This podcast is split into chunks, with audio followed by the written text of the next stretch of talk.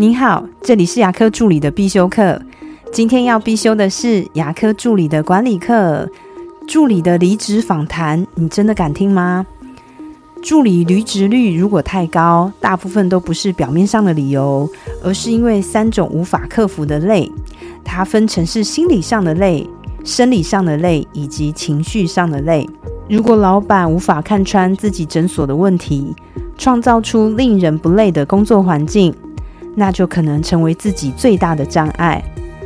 老板的心态很粗略的分成两种，一种呢会像惠普公司创办人之一惠利特他曾经说过的话，他说每一个员工要离开惠普的原因都不尽相同，我们也无法留住所有的员工，可是我们一定要做到的是，员工即便离开了惠普。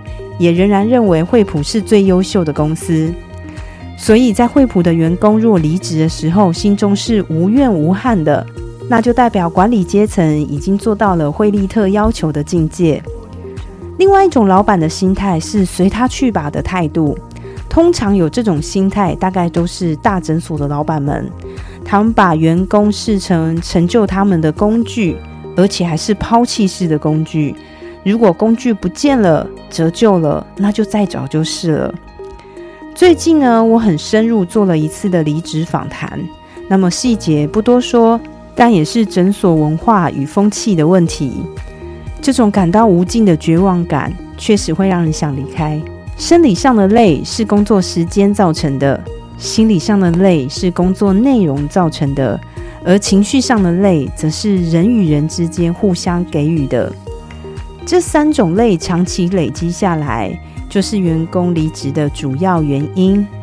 如果你诊所最近有员工要离职，我真的很建议你诚心听一下他们心里在想什么。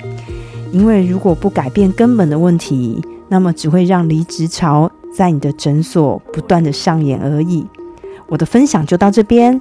如果觉得今天的内容对你有帮助的话，请帮我下载下来或分享出去，让更多人听得到。如果你对牙科管理、自费咨询或是助理培训有任何问题，欢迎留言给我，或者是在龙语牙体技术所的粉丝专业也可以找到我。下次再见了，拜拜。